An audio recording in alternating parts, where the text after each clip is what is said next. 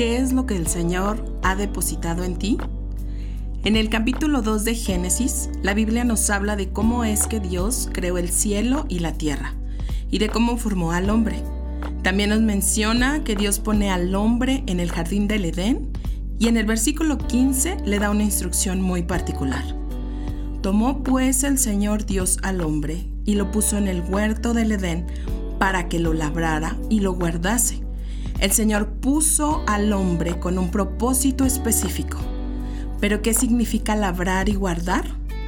En el original labrar significa trabajar en todo sentido, servir, arar y cultivar. Y guardar significa vigilar, perseverar, ser cuidadoso, proteger. Esto me lleva a meditar en qué es lo que Dios me ha entregado para labrar y guardar. Tal vez Jesús me ha bendecido en mis bienes, pero ¿qué he hecho con ellos? Tal vez ha puesto personas a mi cuidado y no las he protegido. O quizás los dones y talentos que Él me ha dado, ¿de qué manera los estoy trabajando?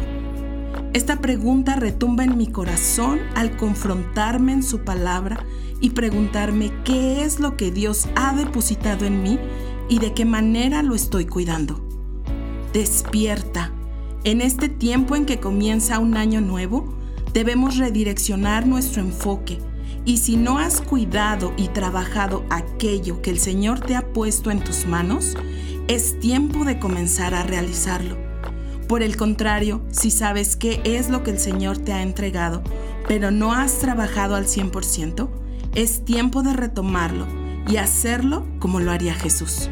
Su palabra dice que podemos acercarnos confiadamente al trono de su gracia y que el Espíritu Santo es nuestro ayudador. Entonces es tiempo de ser diligente y decir, Jesús, ¿me ayudas? ¿Me enseñas de qué manera debo usar mis recursos? ¿A quién quieres que bendiga? ¿De qué manera debo poner en práctica mis dones para el servicio de tu pueblo? O quizás necesite decirle, ¿De qué manera debo cuidar y guiar con tu palabra a esa persona que tanto necesita de ti? Como dice su palabra, procuremos presentarnos delante de Dios como obreros que no tienen de qué avergonzarse, que usan a bien su palabra de verdad. No seamos como ese siervo que escondió su talento porque tenía miedo. Jesús lo entregó todo para darnos ese regalo de vida eterna. Y su palabra dice que que de Él y para Él son todas las cosas.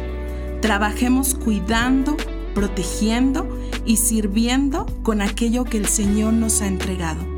Recuerda, nunca es tarde para comenzar de nuevo y más aún cuando se trata del Creador del cielo y de la tierra.